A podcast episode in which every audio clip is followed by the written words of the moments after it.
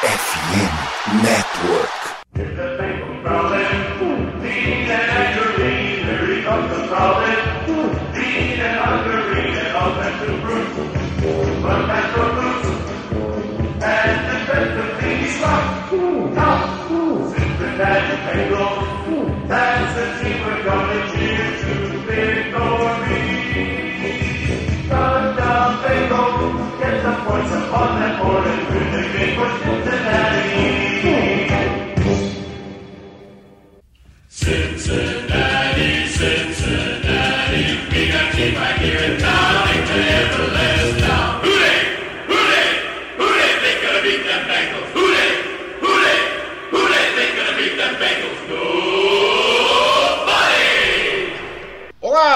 Seja muito bem-vindo ao podcast Who Day BR, a casa do torcedor do Cincinnati Bengals no Brasil.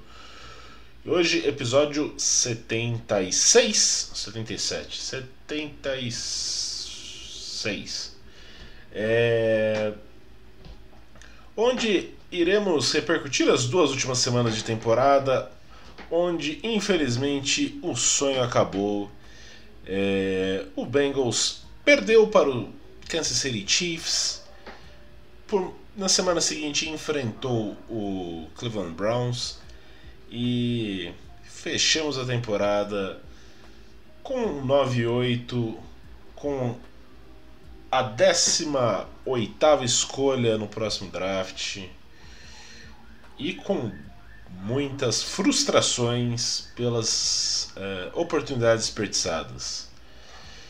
É, Tem mais alguma coisa, assim, de forma geral a dizer, Conrad? Ou. Conrad Aleixo, vamos fazer a apresentação digna. Conrad, o que, que você acha desse final de temporada? Melancólico seria a palavra? É, e eu acho que o grande problema é que esse final de temporada era esperado, né, quando o Burrow, o Burrow machucou, só que eu acho que a grande questão foi como foi, né? É, o time deixou a gente ter esperança pra fazer a gente sofrer de novo, né? É, eu lembro no, no episódio seguinte de quando o Burrow machucou que eu falei que, é, que era a cara do Bengals conseguir ganhar mais três ou quatro jogos e ficar de fora do wildcard por um jogo, né? É, a expectativa é a mãe da desgraça, né? Então, assim. é, e se fosse três ou quatro jogos que tivesse ganho. é, ah, ganha um, perde outro é uma coisa. Não ganhou três, a gente ficou na expectativa bem alta.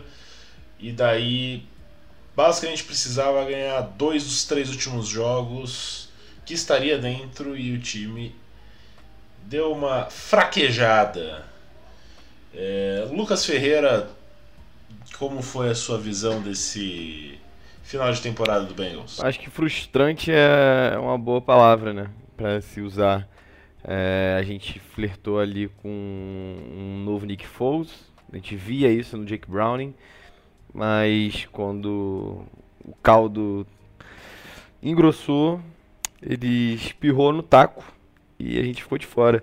Mas como o Conrad disse, nada que a gente já não esperasse quando o Burrow é, se machucou, né?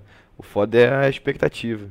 É, as derrotas durante a própria temporada em que o Burrow estava jogando, né, o período em que o Burrow jogou, pesaram. A derrota para o Texans, é, as derrotas dentro da divisão, né, contra o primeiro jogo contra o Browns, que a gente perdeu quase de zero, contra o Ravens, que a gente quase conseguiu uma virada no final. Enfim, uma vitória ali dentro da divisão já faria uma grande diferença e a gente terminou com a melhor campanha dentre os times que não avançaram para os playoffs. É só. É, na verdade, não é que a gente terminou com a melhor campanha, acho que se. Talvez teria algum outro time que entraria na nossa frente se fosse playoff. Porém, para o draft é considerado apenas a força de calendário e a força de calendário do Bengals foi um negócio assim. É uma coisa sobrenatural, poucas vezes vista Ô, ô, Ricardo, no, na, na no história do NFL. ficou em oitavo também. Não foi só do draft, não. Ficou causa dos também? Ah. de desempate lá. Assim, que tava com o Colts, É, né? Acho que Ficou foi a gente e o Colts Jaguars, ó, o Jaguars e o Colts 98 também, né? A gente tinha.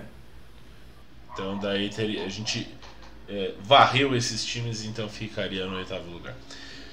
Bem, vamos agora à apresentação de forma geral. É...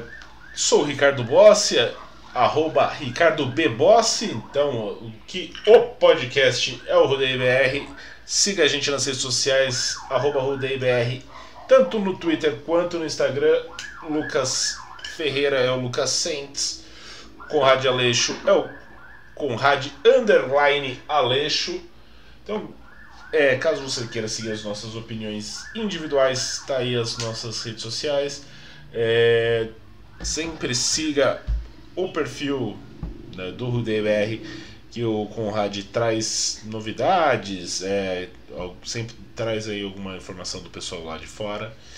É, também entre em contato com a gente caso você queira fazer uma crítica, uma sugestão, um um comentário de forma geral, ou quer, se você quiser fazer parte do grupo da torcida do Cincinnati Bengals no Brasil, é, mande mensagem pra gente, a gente passa o link para você entrar no grupo do WhatsApp que tem cerca de 100 pessoas fanáticas pela equipe de Cincinnati.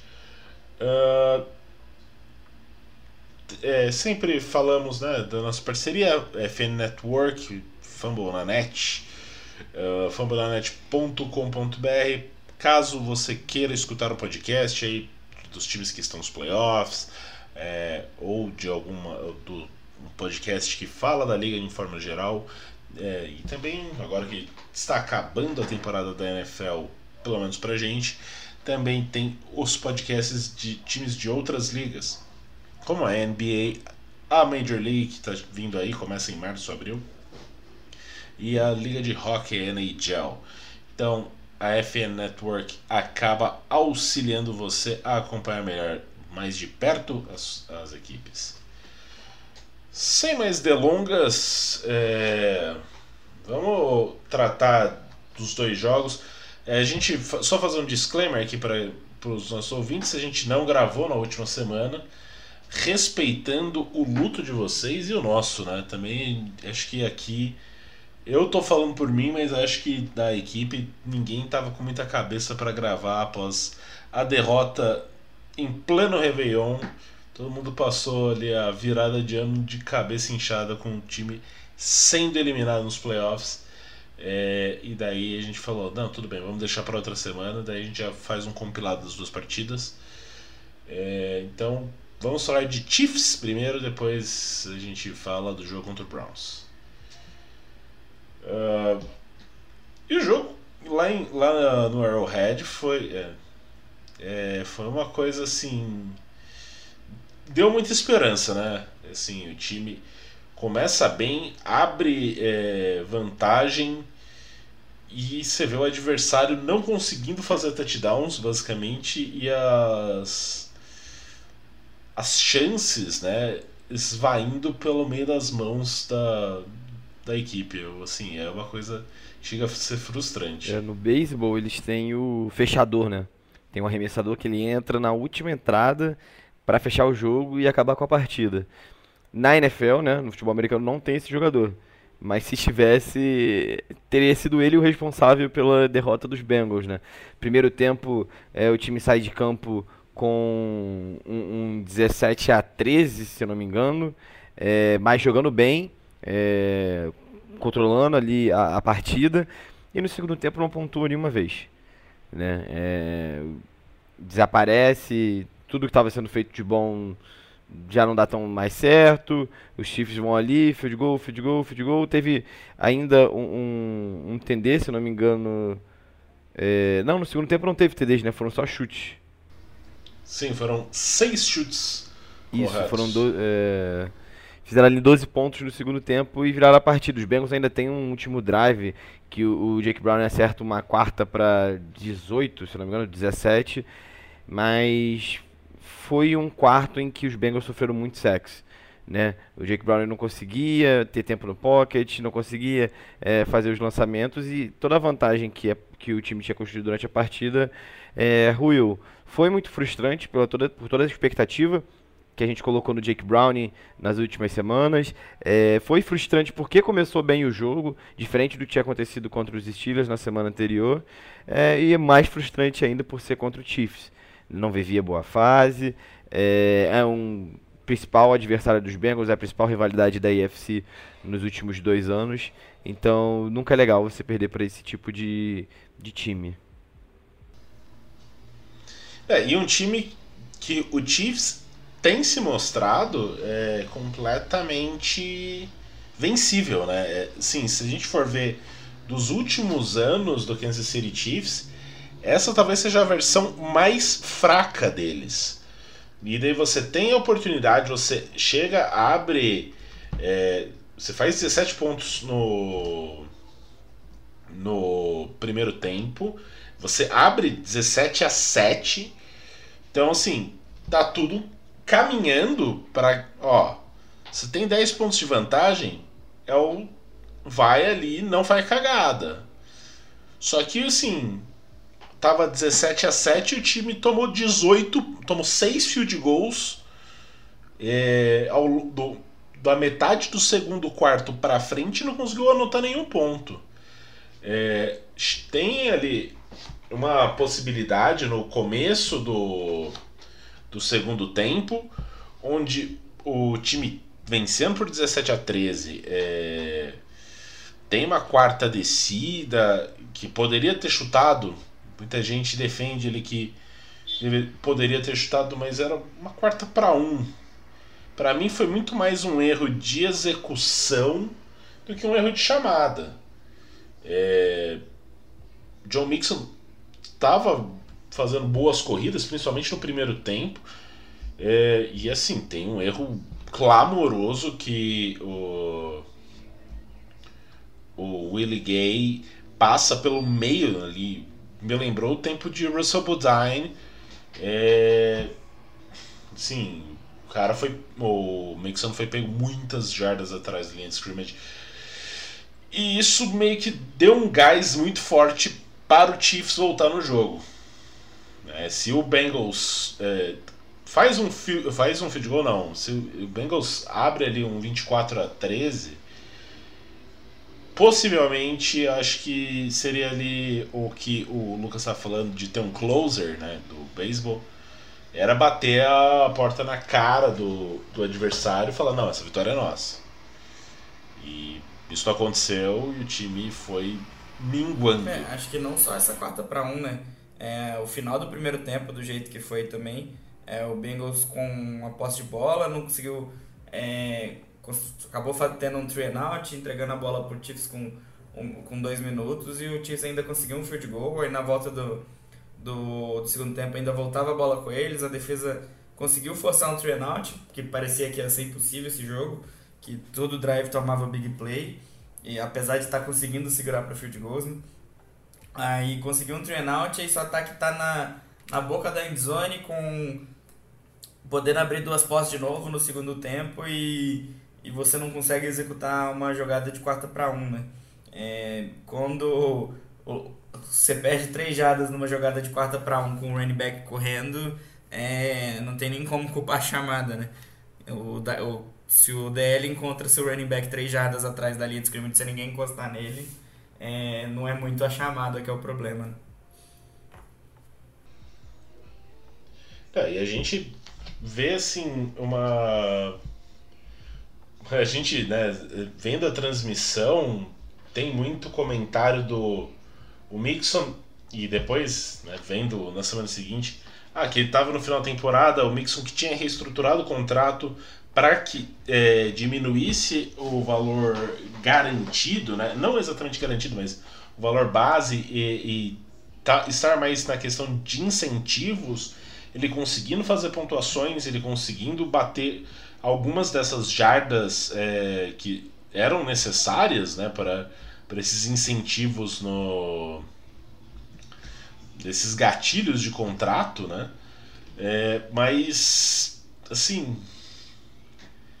é que fica aquele sentimento extremamente amargo que dava para ter estado lá, né? E assim, é, eu é, eu era bastante receoso se você for fosse olhar de, é, mesmo depois das três vitórias é, eu falava assim se perder um dos três jogos para mim tinha que ganhar todos senão não teria chance E uh, o gosto que fica de nesse do quase foi porque a gente perdeu dois jogos. Se a gente tivesse ganho dois, que para mim já seria o, o time tá fora, porque teve muitos outros adversários colaborando, né? Muitos adversários dentro da conferência colaborando, é, principalmente aí o, o Denver Broncos, Jaguars, teve vários times tendo uma derrocada, o Colts mesmo é, perdendo vários jogos. Então você vê assim, a, tava tudo caminhando pro Bengals conseguir, como diria o Fernando Nardini por algumas é, inúmeras vezes, de maneira culposa essa vaga nos playoffs. É, e daí, sim, foi frustrante. É, e daí, assim, pelo menos uma coisa que eu vejo, né, assim, olhando já o copo mais, vai, o copo cheio, né, um pouquinho de água, na verdade, né, nem falar meio cheio. É que pelo menos a gente deu rodagem para para secundária que é extremamente jovem. Então, olhando para a próxima temporada, pelo menos aí Jordan Battle, o Dex Hill, Ken Taylor Britt, DJ Turner, são jogadores que tendem a se desenvolver e daí pode ser que essa unidade tenha um, um upgrade por conta do amadurecimento. É, você comentou aí sobre dois nomes que eu acho que foram os grandes vencedores desse final de temporada, que foi o Mixon no ataque é, e o Jordan Battle na defesa. Esses dois, esses dois nomes fecharam a temporada super em alta e um grande exemplo disso foi exatamente o último jogo, né? O Jordan Battle consegue uma interceptação ali no começo da partida, é, os Browns com o time reserva, né? E e o Mixon também consegue fazer TDs. É, fica essa esperança para a próxima temporada, com o time completo, com um, um, um, calendário muito mais tranquilo. Né?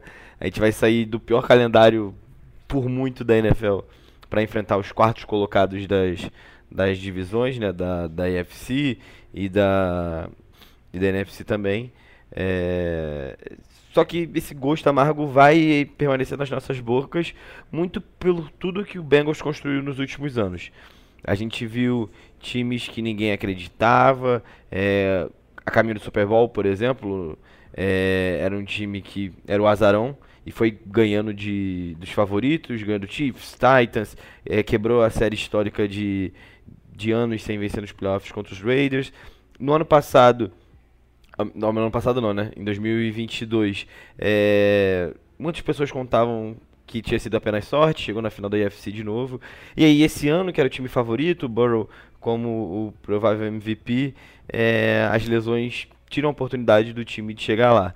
É, ainda assim, acho que a gente tem elenco para ganhar.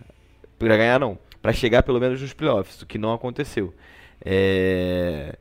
Mas isso também passa pelo amadurecimento do coach staff, passa pelo amadurecimento desses atletas. A gente estava com uma secundária completamente nova, é, que talvez o cara que mais a gente mais confia aí, aqui, eu acho que eu falo pelos três, que era o Tido Beluzzi, não estava desempenhando da maneira que a gente esperava, não desempenhou da maneira que a gente esperava, voltando de lesão. Não conseguiu retornar. Exato, né? exato. É, Demorou muito para conseguir pegar no embalo e, na verdade, não sei se pegou. Mas enfim, é, fica esse sentimento de frustração, mas é preciso também olhar com bons olhos para o que aconteceu de bom. É, será que a gente precisa é, liberar o Mixon? Será que a gente precisa trocar ele? Será que a gente precisa de um segundo running back? É, adicionar mais o Chase Brown nessa mistura, será que dá bom? É, são perguntas que a gente vai é, ter que responder ao longo da temporada, mas que esses últimos jogos, em especial o jogo contra o Cleveland Browns, mostrou que é um time bem competente. E, e que se não fosse as lesões, talvez tivesse mais sorte, né? É, e uma outra lesão que, assim, a gente esquece é, é a, do, J, a do DJ Reader, né? Que prejudicou bastante o time numa, numa fase extremamente importante. Ele, ele tem a lesão contra o Vikings. E a gente tem dois jogos é, que são times que têm é, um que tem uma mente mais é, aérea, né?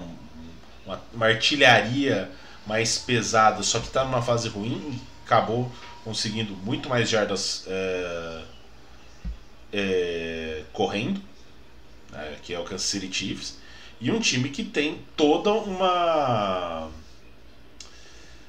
toda uma filosofia voltada para o jogo corrido e você perde sua âncora né, do jogo terrestre e daí você começa a, a em, são pequenos detalhes que a gente acaba até esquecendo até mesmo pela vitória contra o Minnesota que é pouco comentado, mas DJ Reader era um jogador que fazia muita diferença é, nesse interior de linha defensiva. Ainda mais um interior de linha defensiva que não tinha mais ninguém além dele, né? É, a galera que tava ali, até o BJ, o BJ Hill, que tem sido um bom jogador, não, não foi bem esse ano, né?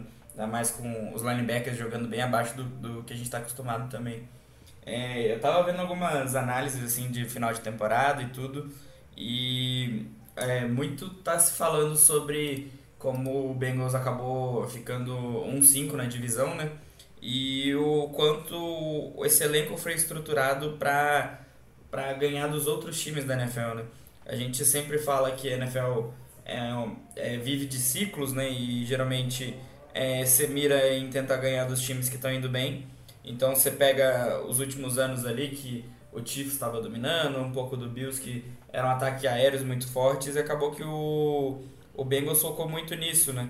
Então esse elenco é todo construído para ir bem contra o resto da NFL e acabaram esquecendo um pouco de, de focar em, em, na, na FC Norte, né? Que a gente fala que é sempre um jogo é, que a gente até brinca que é a Libertadores da NFL, sempre um jogo mais físico, mais corrido, sempre um jogo mais duro e, e querendo ou não, os times da FC Norte foram foram montados nos últimos anos para ganhar do Bengals, né? Então acaba que a gente vai acabar tendo mais dificuldade aí é, nesse ano e no, no próximo também, né? E assim, é, a gente tem ali uma questão de olhar né, pra, para o futuro e o time tem uma tem algumas decisões importantes a fazer por pois ter alguns jogadores é, em final de contrato. De cabeça eu lembro de T. Higgins, que muita gente fala, ah, vai colocar tag. E agora eu pergunto assim, será que vale a tag depois de uma temporada que o T. Higgins teve? É, daí tem outros jogadores. O DJ Reader estava no final de contrato. A gente vai buscar, né? A gente vai tentar uma renovação, mas em que ponto vai ser o como que vai ser o retorno dele da lesão? Ele ainda tem a questão da idade, né? Já tá com 29 anos, o Bengals tem um histórico não muito bom com isso. É, exato. É, daí você tem Taylor Boyd, você tem T, o Tidobe Awuzie, você tem o John Williams.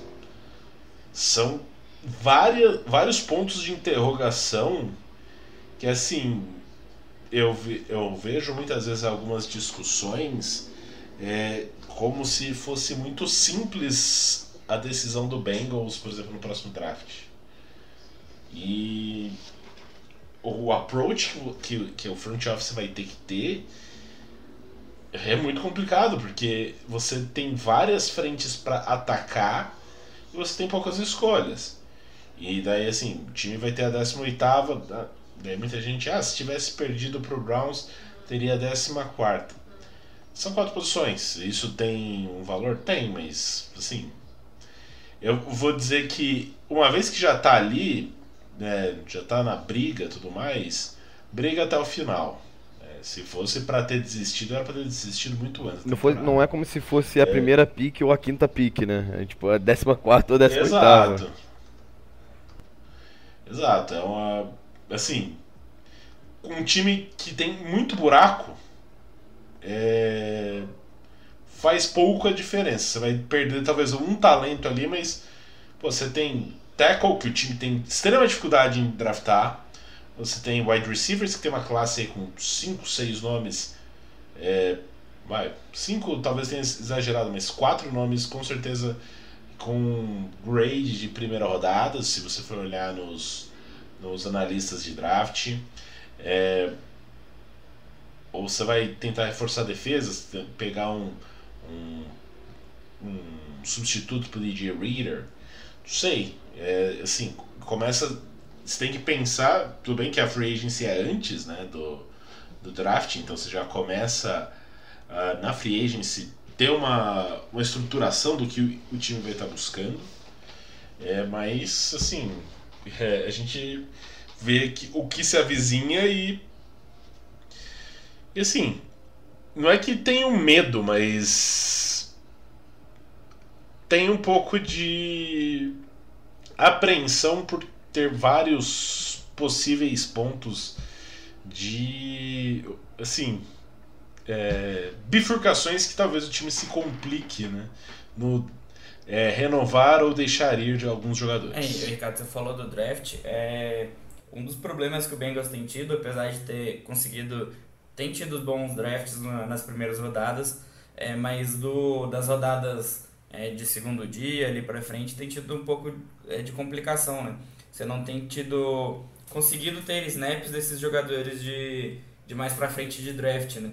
E isso acaba mostrando, principalmente quando algum jogador machuca, é, o quanto essa tá faltando profundidade nesse elenco, né? É, principalmente nas linhas, né, tanto ofensiva quanto defensiva, a gente tem tido bastante problema com isso. É, muito no draft de 2021, aquela discussão se deveria ter pegado OL ou, ou Chase, né?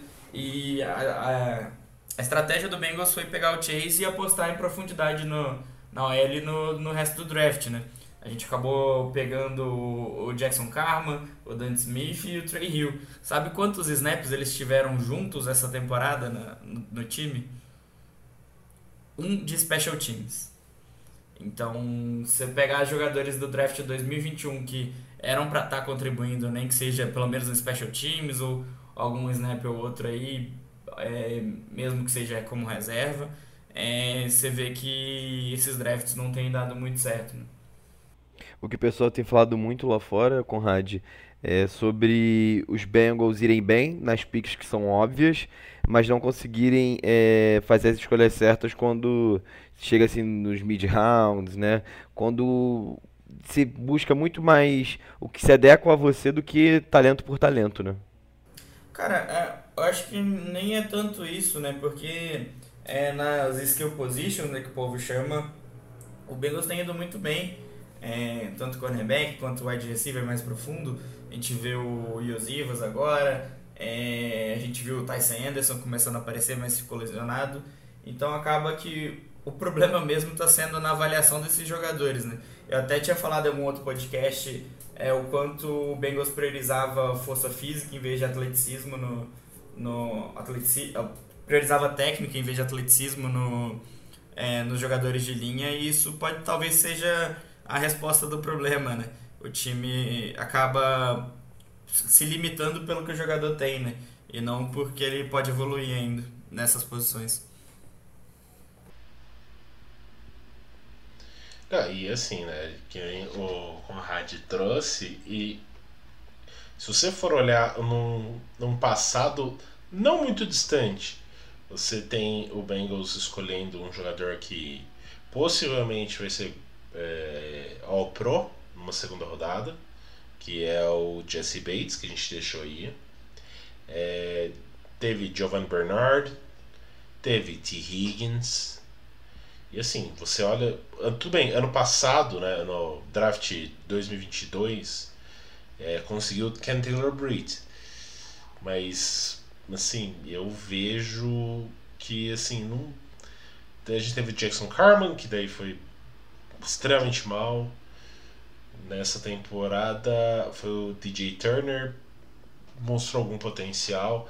Então, assim, tem muito. Uh, muita tentativa de bater, ou como os, os, o pessoal nos Estados Unidos fala, de bater um home run, e só que tá levando um strikeout, né? Então, ele assim, se acerta, acerta muito, mas você é assim, você te, precisa ter consistência. É muito melhor você tá sempre acertando um jogador bom do que você acertar um excelente e ficar três anos não conseguindo.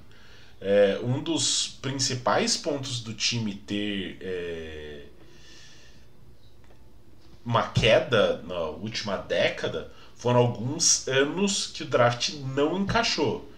O draft clássico é o Cedric Bowie e na segunda rodada Jake Fisher, que foram o time foi em rounds seguidos com offensive tackle e eles também não funcionaram assim como o Conrad trouxe aqui de tudo bem, foram mais late rounds, mas foram jogadores de linha ofensiva que o time não conseguiu uh, desenvolver. Né? Se você for ver da linha ofensiva atual, quem é draft de desenvolvimento do time é o Cordell Wilson, porque o Jonah Williams é, ele foi escolhido pelo Bengals, mas foi uma escolha top 10, acho. É, então, assim, aquele. Ele era pronto para jogar. questão de ser meio óbvio. Ele era o cara que chegava da faculdade pro ready, né? Chegava para ser uma solução. E plug and é, play, exato, né? não foi ao longo dos anos, tanto que provavelmente vai embora agora essa temporada, né? Nessa intertemporada. É, eu acho que o grande problema que tem causado isso também é o time estar tá fazendo drafts é, por necessidade de posição, né? E não pelo talento disponível.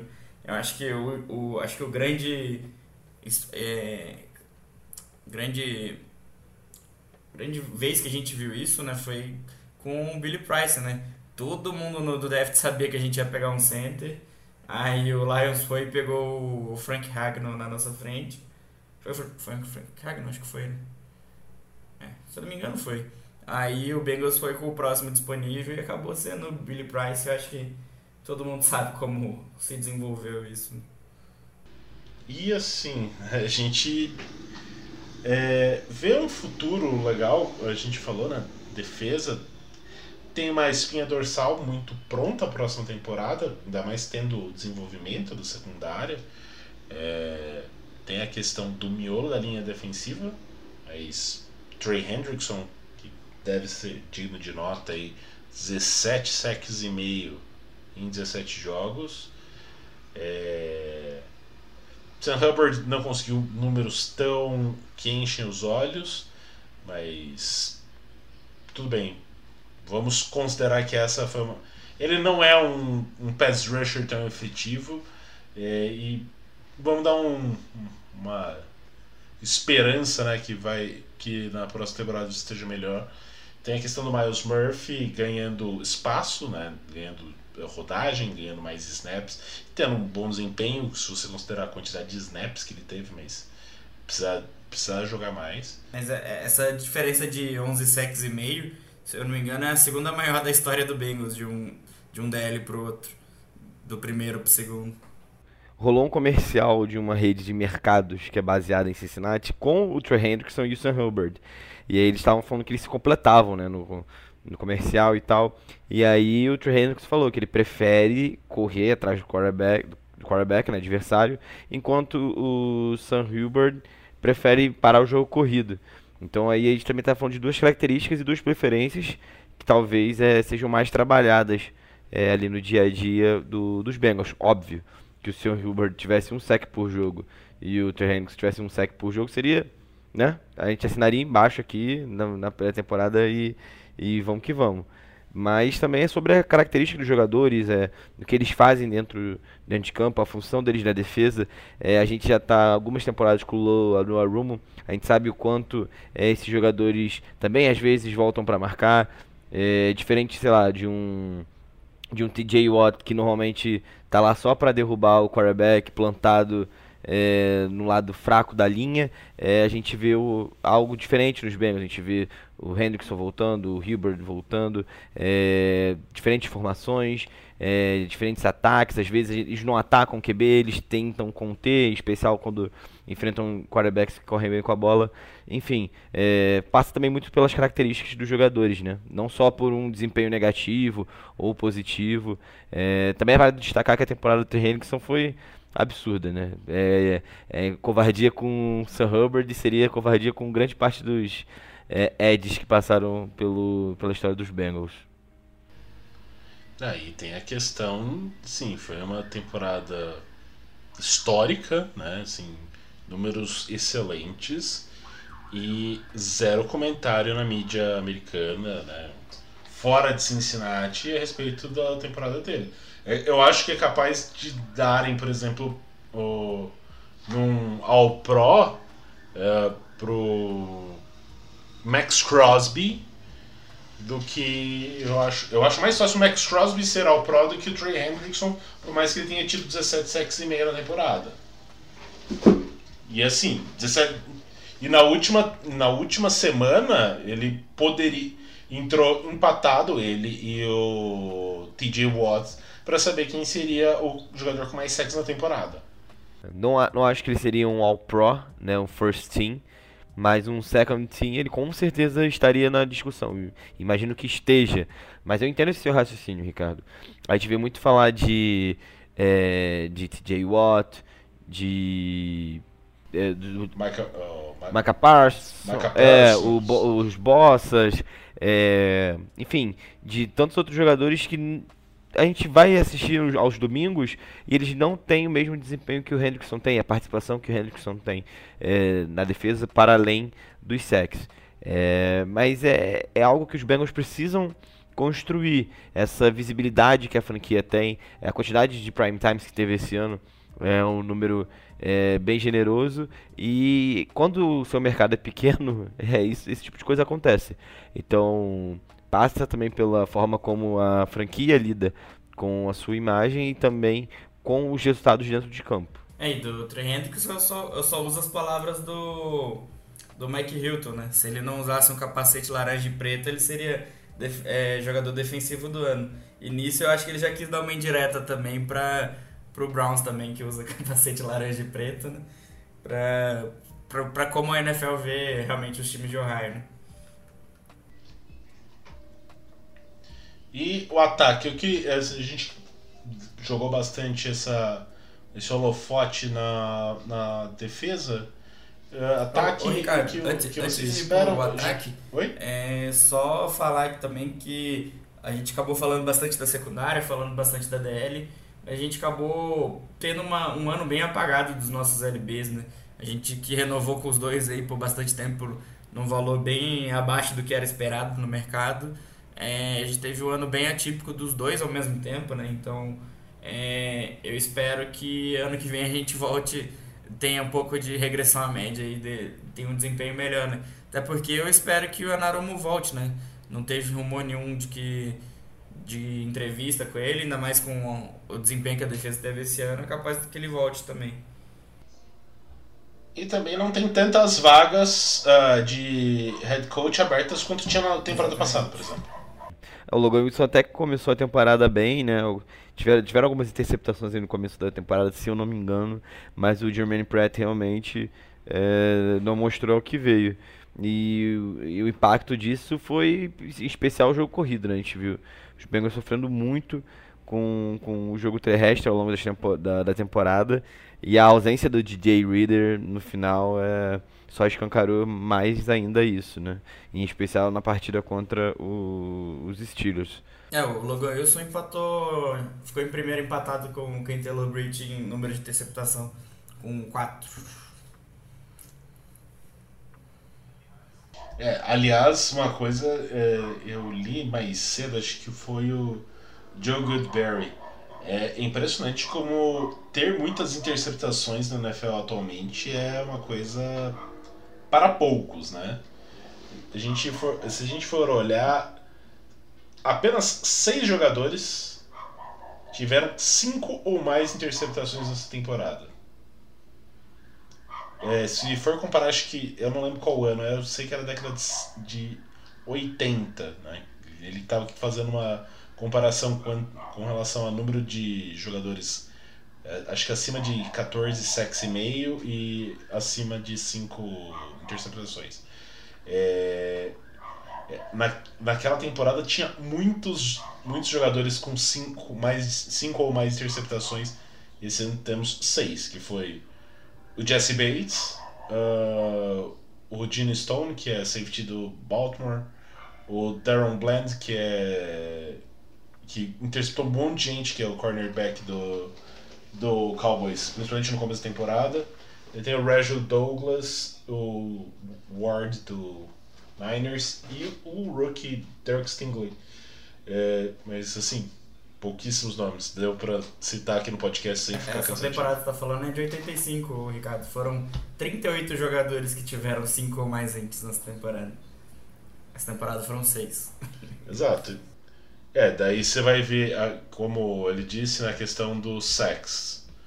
Com 14,5, com 14, é, peraí, acho que são 6 ou 7 com, são 6 com 14,5 ou mais.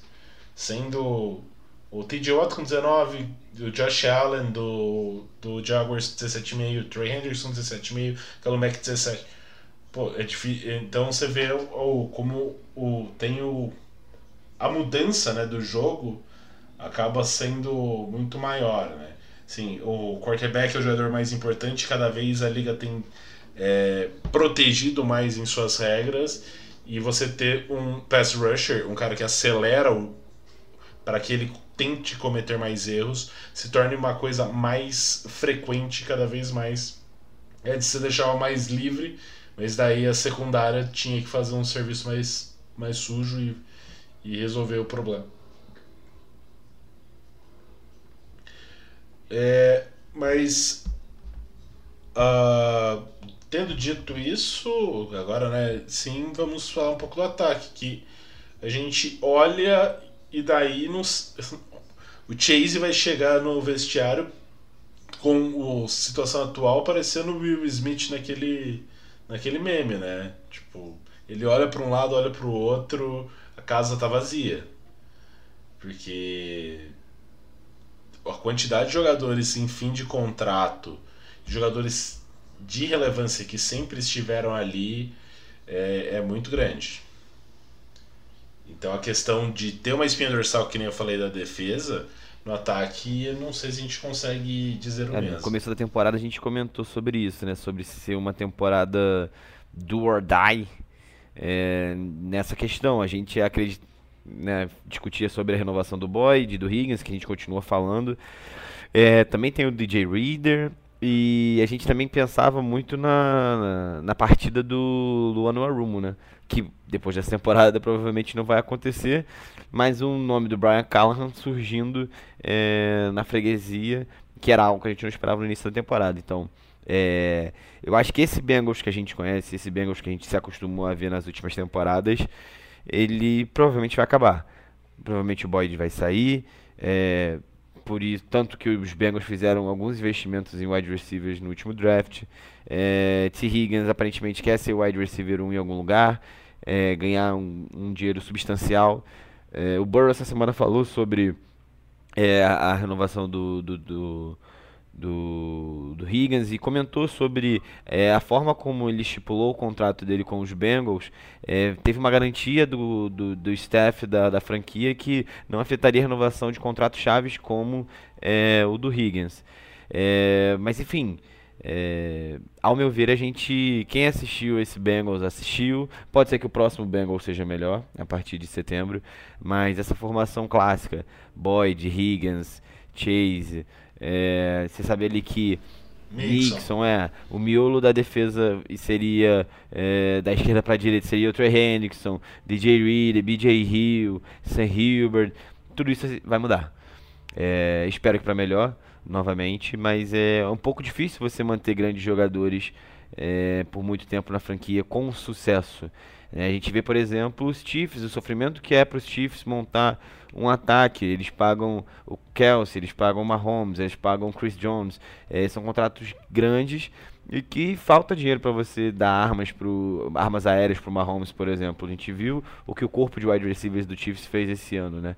Então, é realmente sobre sobre saber draftar, sobre encontrar, en- encontrar boas eh, barganhas no mercado, eh, atacar melhor a free agent, atacar melhor as trocas, que é algo que Bengals, os Bengals não, não fazem, né? Eh, enfim, eh, mas desejo tudo de bom pro, pro Boyd, tudo de bom pro Higgins. Espero que o DJ Reader fique, né? Mas acho que nesses dois aí A gente viu a última partida deles contra os Browns. É, o Boyd já, deu, já tá em meio clima de despedida, já postou algumas coisas que é meio se despedindo. No, é, os repórteres também falaram que ele deu algumas camisas no, no final do, do último jogo, então ele tá meio que despedindo. Só espero que ele não vá pro Steelers, já que ele é de Pittsburgh, né?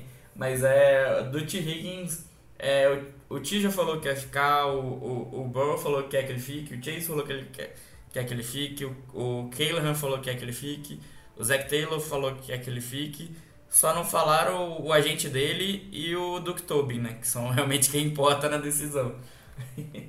então, é, tem, tem todo esse clima de união, mas não sei o quanto, o quanto realmente dá para manter esse time, né. Ah, e tem a questão de assim, ele tá vindo de uma temporada bem abaixo, por mais que tenha tido bons jogos, por exemplo, contra Vikings.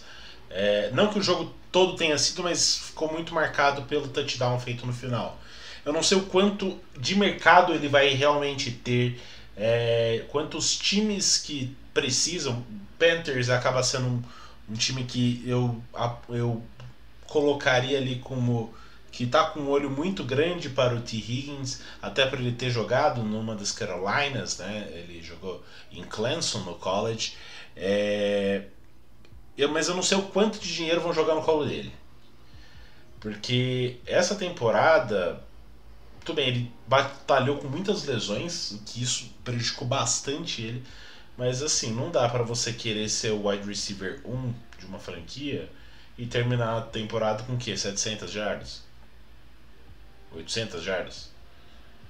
É, o grande problema dele tem sido as lesões, né? Acho que isso afasta um pouquinho o mercado, talvez.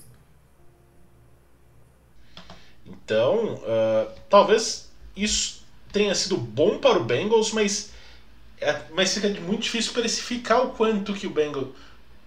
Porque assim, quanto que você ofereceria num jogador como o T. Higgins?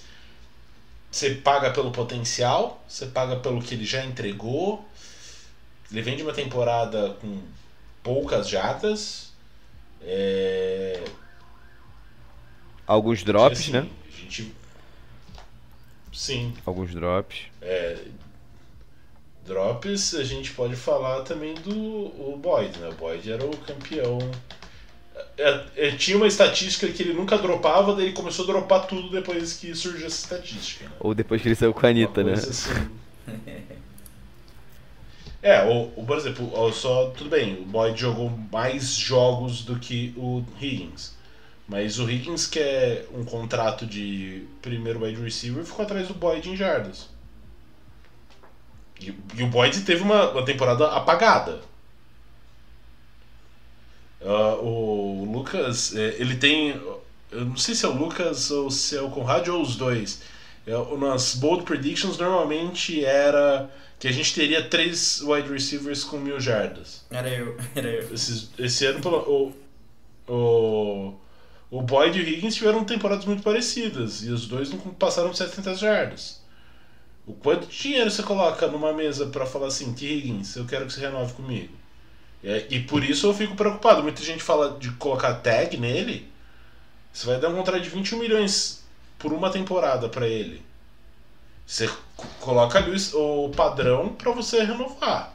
Vai ser perto disso. Você pode conseguir baixar ali para 18 por temporada.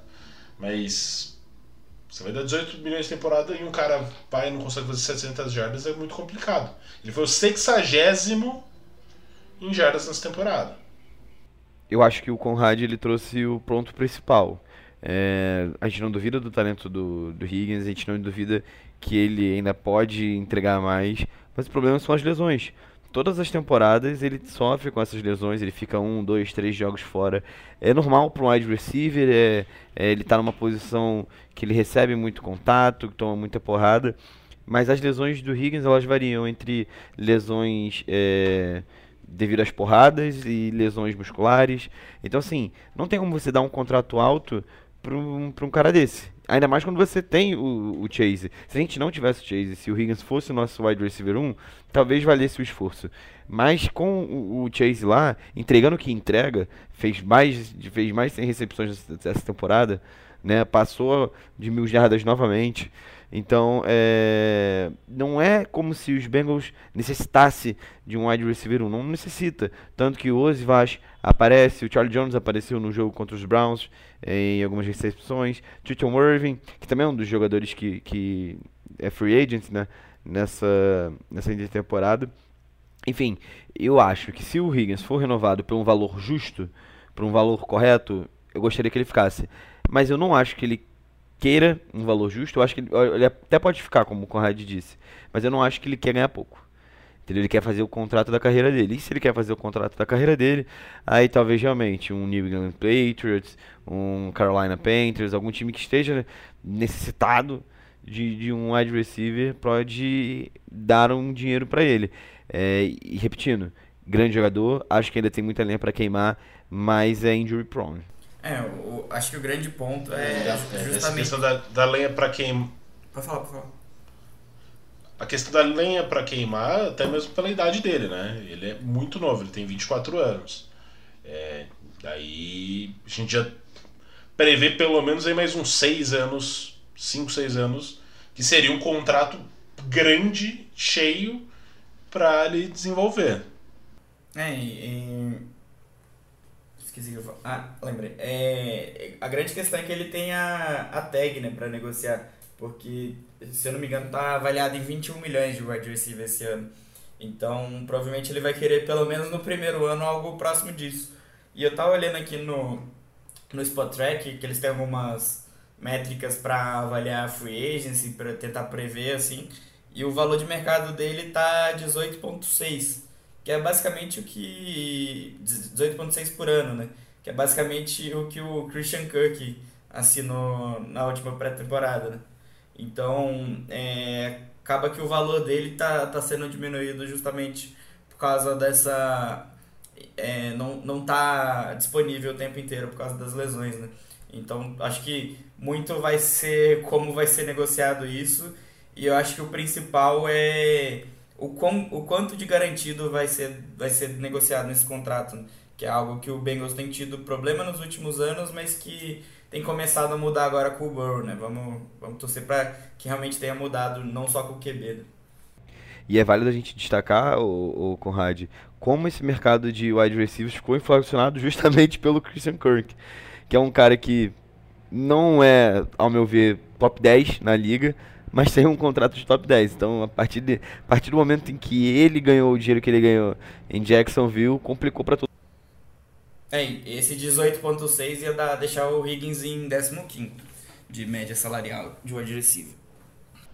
E, e a gente tem que pensar que, por mais que tenha mais um ano, é, Jamar Chase está chegando também ali no momento da gente vai fazer a vai optar pelo quinto ano de contrato, com certeza, mas já vai daqui a pouquinho falar assim, ó, é capaz dele fazer um holdout e falar assim, gente, olha o quanto eu tô recebendo e o quanto eu mereço receber, né?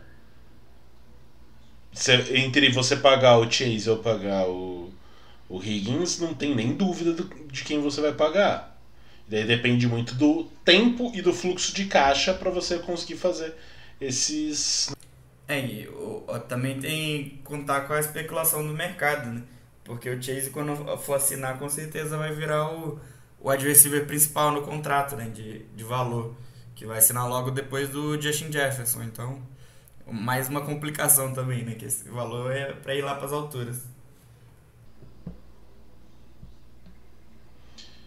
Uh, mais alguma coisa? A gente vai ter ali a questão sempre, a questão das últimas temporadas de Tyrande, porque as apostas dessa temporada, falar que deu errado é, é muito eufemismo, né? Porque foi uma tragédia.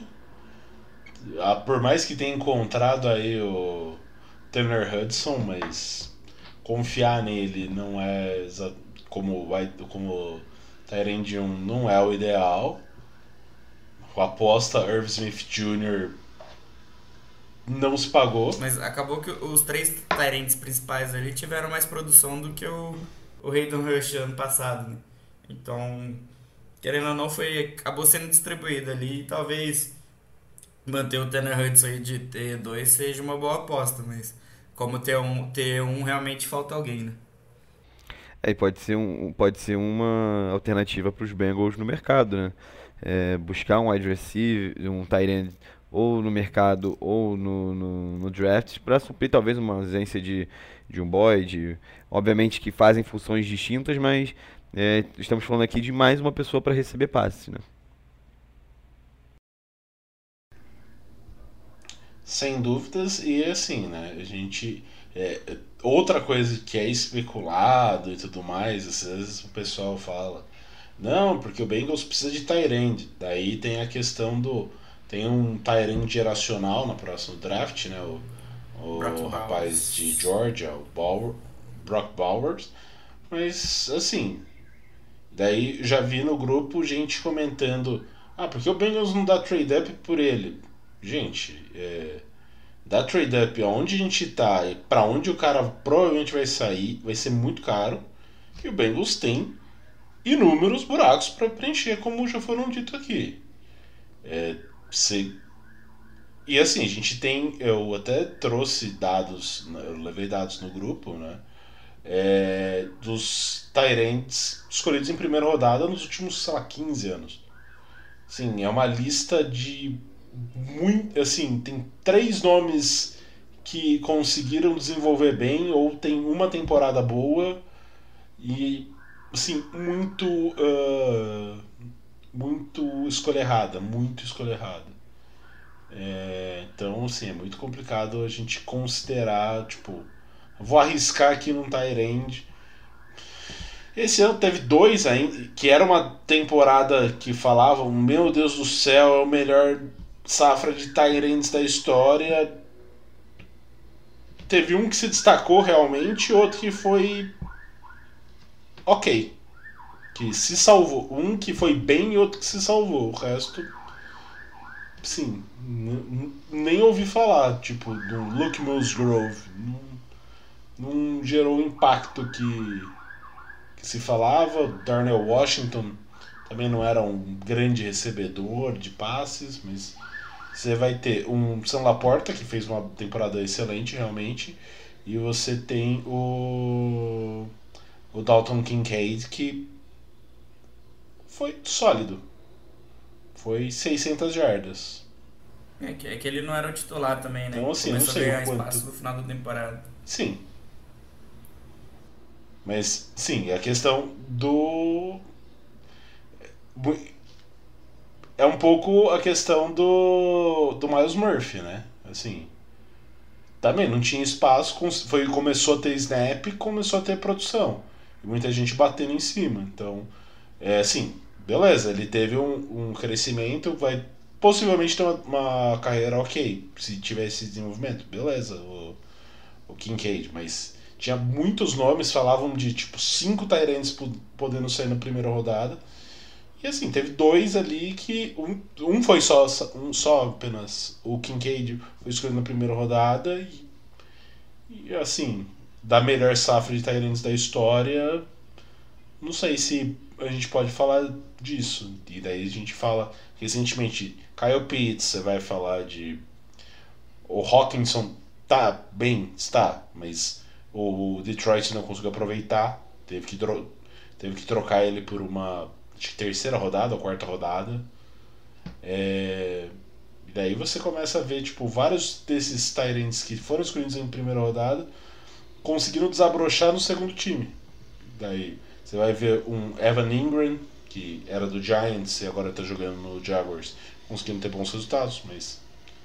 É... Ou um no mesmo time, só que já no segundo contrato, como o do Browns, o.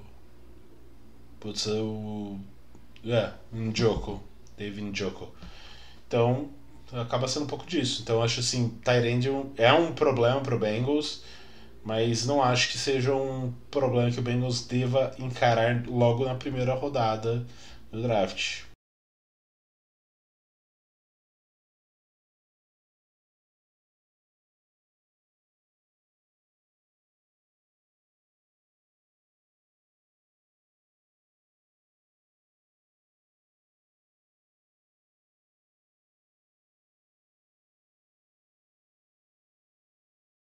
Na frente do Tem um draft. combine, né? Que pode É. enganar pra, pra mais e para menos. E agora tem o- os Pro Days também, agora que estão ficando é, mais famosos, né? Teve o do Zach Wilson lançando a bola gigante, acabou subindo.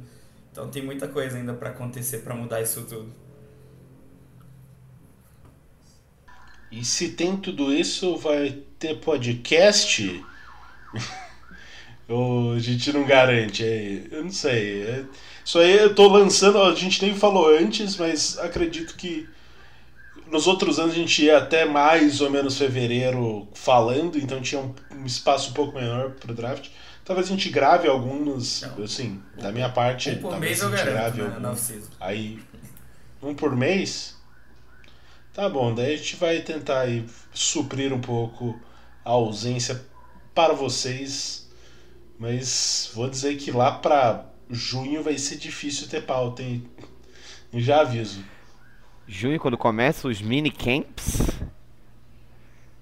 Os mandatory! É, então, vamos ver aí o que a gente vai fazer. É, a última coisinha que eu queria falar, post do, do Burrow citando Star Wars aí no, nessa semana. O Jedi que perdeu a sua mão e que vai ter que retornar pra derrotar o seu maior inimigo, que provavelmente vai ser o Baltimore Ravens. Então, a gente tá vendo aí o retorno do Jedi e Joe Burrow. Quer falar alguma coisa, amor, no podcast? Você que é fã de, de Star Wars? Não, ela tem vergonha. Mas enfim, ela falou que o Burrow vai assassinar o Lamar Chase. O Jamar Chase. Jamar Chase, ó. Lamar o Jackson. Lamar Jackson fala Lamar Chase, né? É final de temporada, então foda-se só, né? Nossa, tá, já. Não aguento mais. Eu eu agradeço a todos pela audiência, mas nossa senhora, tô. Só o pó. É, Mais alguma coisa que vocês queiram citar? Ou a gente pode fazer o encerramento já Eu- dessa eu- temporada Eu 2023? só queria dizer que não, não esperem o Mixon ser cortado, viu? Eu acho que o Bengals ainda vai confiar bastante nele pro ano que vem. Ainda mais mostrando que tendo um running back 2, ele consegue produzir bastante ainda, né? Bold predictions do Conrad. É, mas acho que é isso. Assim, da minha parte, eu gostaria de agradecer a todos que nos ouviram durante, ao longo dessa temporada. É, foi uma temporada de altos e baixos. é, que a gente teve vários momentos que eu pensei é, que a temporada do Bengals já era, e daí o time voltava, e daí dava uma esperança pra daí dar uma martelada mais forte né, ali na frente. Né? É incrível como esse time gosta de fazer a gente sofrer. Ahn, Mas assim. Eu vejo um futuro, não vou dizer brilhante, mas um futuro que pode ser que dê certo. Não vejo, não é uma terra arrasada definitivamente, porque a gente tem simplesmente Joe Burrow e espero que inteiro na próxima temporada completa. Com Joe Burrow inteiro, Super Bowl é nosso. Com toda a minha certeza. É, eu acho que a gente tem visto. A gente tem visto cada vez mais a NFL mais aberta, né? Principalmente a UFC. No início da temporada muitos falavam que estava muito cheia. E é, a gente tem visto que não tem mais nenhum time que pareça ser tão imbatível assim, né? A gente tem visto o Chiefs cair, até o Ravens que tá um pouco mais forte essa temporada. é, também foi uma temporada de altos e baixos para eles. Então, é, Bills teve um momento que tava capengando, agora tá pegando fogo, chegando nos playoffs, número como É, seed 2. exatamente. Então, enquanto a a NFL estiver aberta e a gente tiver Joe Burrow, a gente tá sempre brigando ali pelo Super Bowl. né? Agradecer aos amigos que nos ouviram ao longo dessa temporada. Não foi da forma que a gente queria, obviamente. Como você disse, Ricardo, a gente está acostumado a levar o podcast até fevereiro. Mas é bom para a galera daqui, para os novos, para os benga, benganistas entrantes, saber como que era, como que foi o passado recente. Enfim, um abraço aí para os meus colegas de, de mesa, né? Que apesar de a mesa imaginária, é, aos nossos ouvintes um forte abraço e voltamos em breve, né? Com certeza, estaremos sempre por aí, sempre dispostos a puxar um Who Day. Who Day? Who Day?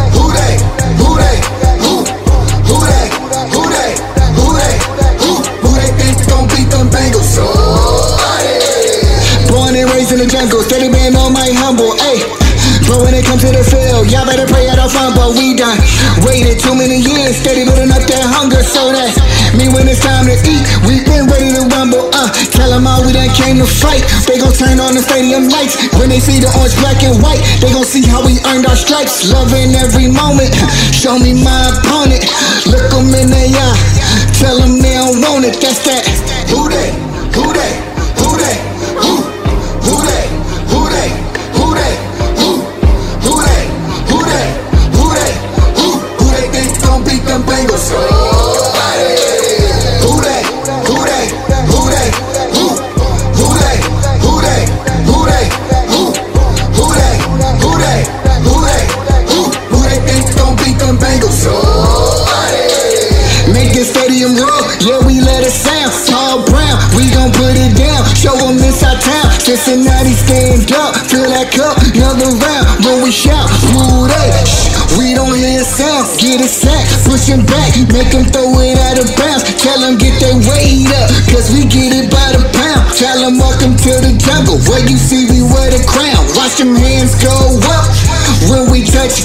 fiesta